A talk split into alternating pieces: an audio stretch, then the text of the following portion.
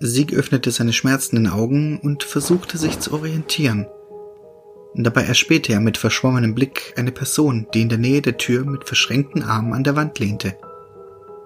Doch noch bevor er die Gestalt fokussieren konnte, vernahm er eine wohlbekannte Stimme an seiner Seite. Du musst damit aufhören. Du wirst dich irgendwann noch umbringen. Vorausgesetzt, sie kommen dir nicht zuvor. Sieg schaute sie kurz ungläubig an und blickte dann erneut in Richtung Tür. Bei der Person an der Wand handelte es sich um Devon. Wie konnte es auch anders sein? Dieser Kerl wich ja nicht mehr von Aarons Seite, seit sie ihn damals aufgelesen hatte.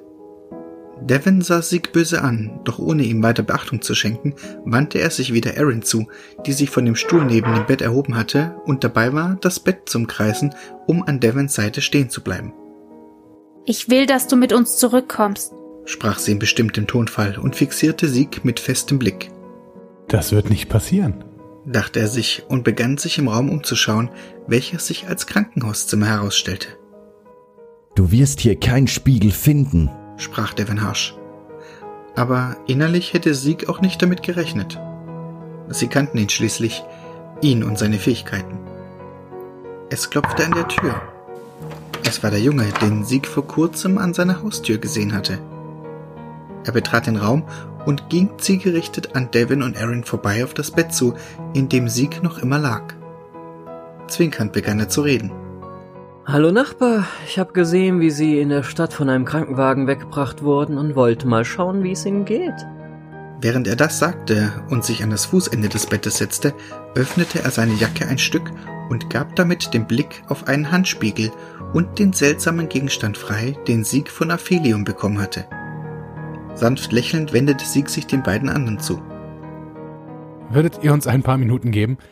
Ich will mich wenigstens verabschieden, sagte er, und der Junge gab sein bestes Warum verabschieden Gesicht.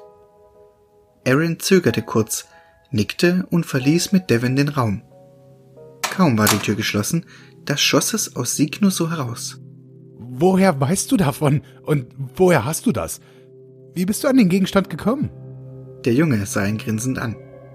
Ich hab dich beobachtet, eine ganze Weile schon. Ich habe dir den Gegenstand abgenommen, während die Friseurin den Krankenwagen rief, und wollte ihn eigentlich behalten, um ihn zu untersuchen, habe mich aber umentschieden, nachdem die beiden da draußen kamen und ich sie belauscht hatte.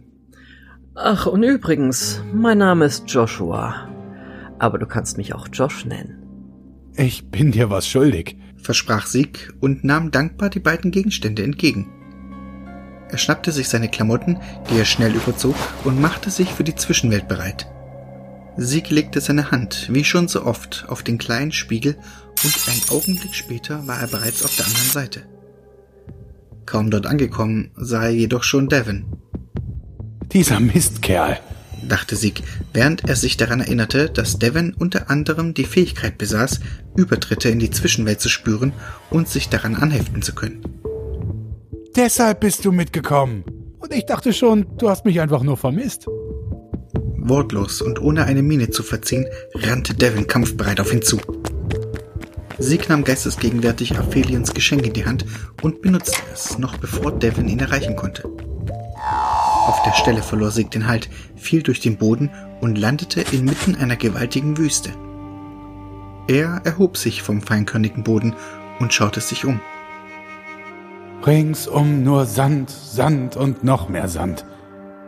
Oder etwa nicht? Er glaubte etwas in der Ferne zu sehen und ging kurzerhand in dessen Richtung. Er hatte recht. Je weiter er ging, desto klarer sah er es. Eine Zeltstadt inmitten des ewigen Sandes.